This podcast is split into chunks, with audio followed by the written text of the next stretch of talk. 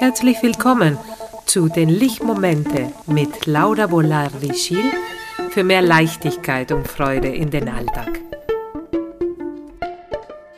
Als meine Mutter gestorben ist, war ich in Deutschland und ich konnte nicht nach Argentinien reisen, um mich von ihr zu verabschieden. Zu dieser Zeit waren meine Kinder sehr klein und wir waren ein bisschen, wir hatten ein bisschen finanzielle Einschränkungen. Der Trauerprozess war sehr schwierig und schmerzhaft, da ich mich in der Ferne befand. Es fühlte sich so an, als ob etwas Unvollendetes blieb. Und um, um damit umzugehen, ich habe mich entschieden, darüber mehr zu sprechen und eine persönliche Altar zu Hause zu gestalten, ein Foto von meiner Mutter zu stellen mit einer Kerze, um mein eigenes Ritual zu schaffen. In Mexiko wird am 1. und 2. November, ähnlich wie hier an alle Heiligen, eine besondere Feier abgehalten. Aus diesem Grund habe ich meine Freundin Emelian eingeladen, die heute da ist, die uns etwas über diese Feier erzählen wird und über die Bedeutung, die sie hat. Herzlich willkommen. Hallo, ich heiße mhm. Laura Bolardi-Schiel und in diesem Podcast spreche ich über wie wir trauern, über das Trauern und über unsere Resilienz, wie wir unsere Resilienz stärken können damit. Schön, dass du da bist, Emilia. Freue mich, dass du gekommen bist und darüber danke. zu sprechen. Danke, Laura. Danke für die Einladung. Ja, erzähl mir ein bisschen ja. von, von dir, damit die Leute ja. dich kennenlernen. Ja. ja, mein Name ist Emilia Dragoyeca. Ich bin aus Mexiko-Stadt. Und äh, ich möchte gerne, also dieses Thema über den Dia de los Muertos, den Totentag in Mexiko, liegt mir sehr am Herzen. Mhm. Ja. ja. Erzähl, erzähl uns ein bisschen, äh, was ist die, der, der Ursprung diesen, diesen Ritual oder diesen Kult? Ja. ja, also dieser Totenkult in Mexiko hat eine lange Tradition. Es geht zurück bis der Zeit der präspanischen Völker. Ah ja. Das ist sehr alt. Im Laufe der Zeit wurden Elemente des Katholizismus integriert. Deshalb ist das ähnlich, also das ist eine katholische Feier sozusagen. Hat sich ähm, zusammengemischt. Ah ja. Mhm. Und ein bisschen abgewandelt. Genau, mhm. ja, ein bisschen. Mhm. Bueno, äh, äh, denn ich möchte auch erzählen, was das ist, ne? nicht wahr? Ja, ja. El Día de los Muertos ist der Tag, der für die Toten gewidmet ist. In Mexiko ist äh, das zweite wichtigste Familienfest des Jahres nach Weihnachten. Ah. Mhm. Mhm. Okay. Und äh, auch in Ländern mit starker indigenen Wurzel wie Mexiko, Guatemala, Peru, Ecuador, Bolivia setzt sich durch diese archaische Vorstellung, dass die Toten als Ehrengast jedes Jahr ihre lebenden Verwandten besuchen dürfen und mit ihnen zu feiern und auf diese Zusammenkunft sein, freuen sich alle. Das ist eine große Feier. Ah ja. Mhm. Erzähl uns, ähm, was ist die, dieser emotionelle und spirituelle Hintergrund diesen Ritual? Mhm. Das ist ein bisschen schwer zu erzählen, aber äh, kurz, ja, ne? vor ja, allem. Ja. Das ist ein ganz komplexes Thema, ne? also mm. das Tod. Aber äh, unsere Vorfahren wussten schon damals, dass ein Tod ist eine große schöpferische Kraft hat und er lernt uns das Leben. Ah ja. Wenn wir erkennen, dass der Tod ein Teil des Lebens ist, gewinnen wir eine neue Dimension des Lebens. Mhm. Das Leben ist kurz und vergänglich und deshalb schön und nicht selbstverständlich. Wir empfinden dann durch, äh, dadurch sehr viel Dankbarkeit. Mhm.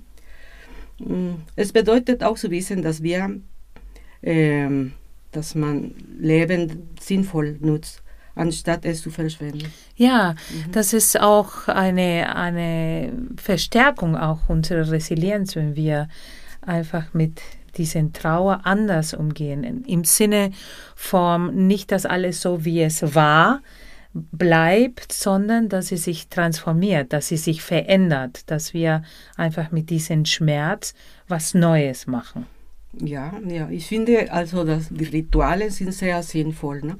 Vor allem in dieser postmodernen Ära wurden Religionen abgewertet und damit ähm, in, werden die Rituale immer weniger. Ja, mhm. und auch wenn wir diese Rituale nicht haben, dann haben wir auch nicht die Möglichkeit, mit dem Schmerz umzugehen. Genau, haben wir keinen Ersatz dafür. Ja, wir, wir reden wenig über den Tod, also ein Tod ist so seit äh, Versteck, also wir wir wissen nicht, was äh, eine Beerdigung ist. Viele kennen das nicht.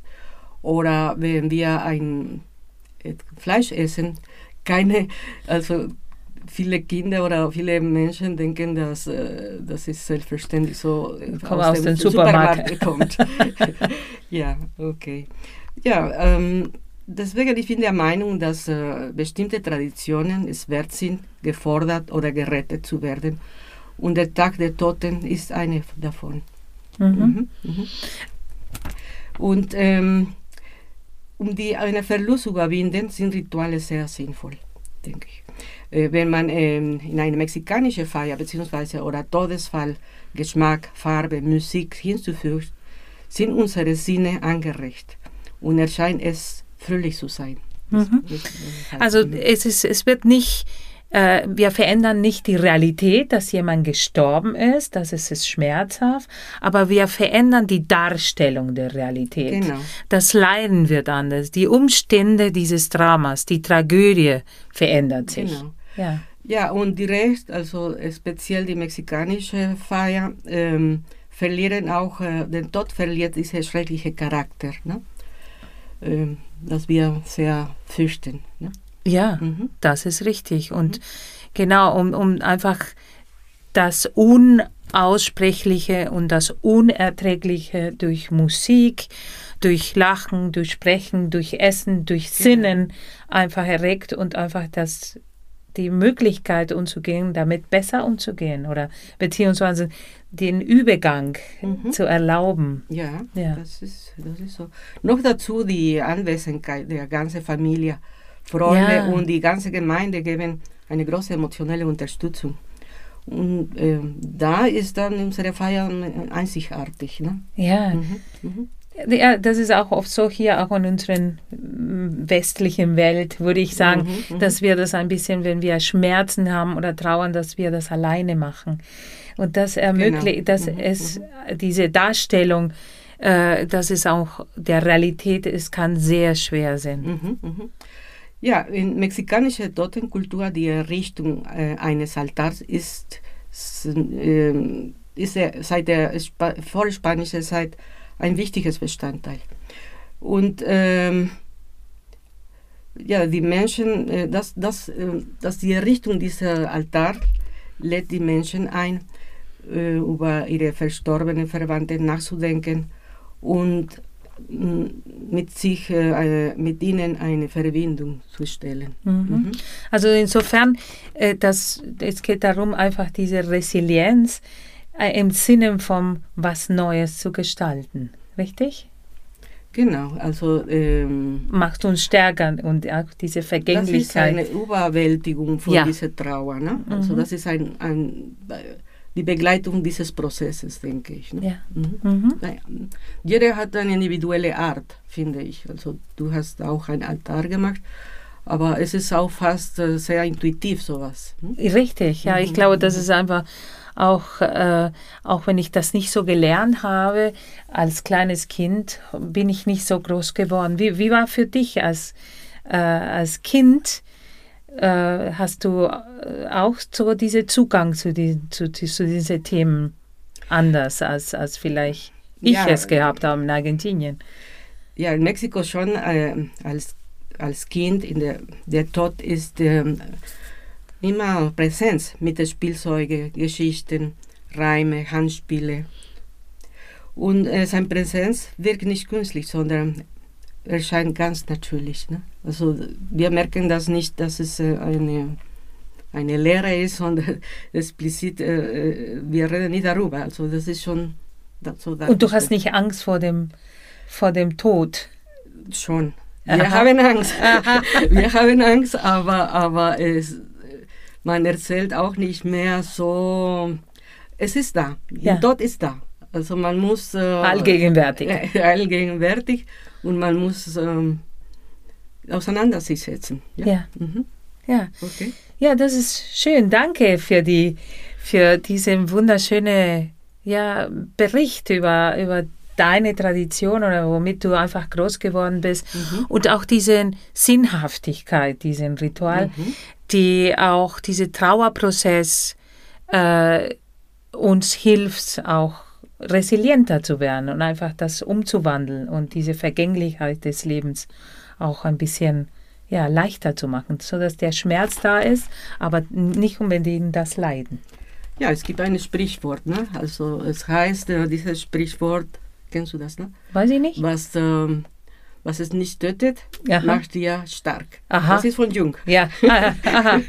Okay. Ja, und ich möchte auch ähm, dazu sagen, dass äh, dieser Glaube, dass er uns in Toten besuchen, klingt für viele sehr folklorisch und naiv. Ne? Diese Vorstellung zeigt die Verbundenheit zu unseren Verstorbenen. ja. Und sie ist eine Liebeserklärung für, von denen. Äh, wenn wir gedanklich bei unseren Verstorbenen sind, sind sie gegenwärtig und damit nicht wirklich tot. Schön. Danke. Ich glaube, ich glaube, damit können wir unsere Podcast heute zu Ende bringen mit diesen letzten Worten. Und ich danke dir ganz herzlich, Emilia, Bitte, drüber. gerne. Mhm. Ja, und in diesen Zeiten, wo so viel Tod und so viel Schmerz einfach in der Welt ist, durch die verschiedenen Kriegen, finde ich auch immer wichtig, uns zu erinnern, wie wichtig es ist, miteinander zu reden oder miteinander über den Tod, äh, den Tod einfach einen Platz auch zu geben. Ja, Ja. das ist sehr wichtig. Ja, Ja, okay, danke schön. ja Laura. Äh, schön, dass du dich für diese heutige Episode eingeschaltet hast. Ich werde mich riesig freuen, wenn du den Podcast weiterempfehlst, was es dir gefallen hat. Und für weitere Informationen kannst du meine Webseite auch besuchen, den Newsletter abonnieren und kannst du auch diesen Podcast abonnieren, so dass du äh, weiter das äh, ja, dass du, dass du weiter dabei bist. Ja? Mhm. Und ich Ja. freue mich, wenn ich dich nochmal hier sehe. Ja. Höre. Nicht sehen, nur auch hören. Ja, okay, Laura. Okay, Gerne. danke und bis zum nächsten, Bis zum nächsten. Lichtmomente. Ja. Tschüss. Tschüss.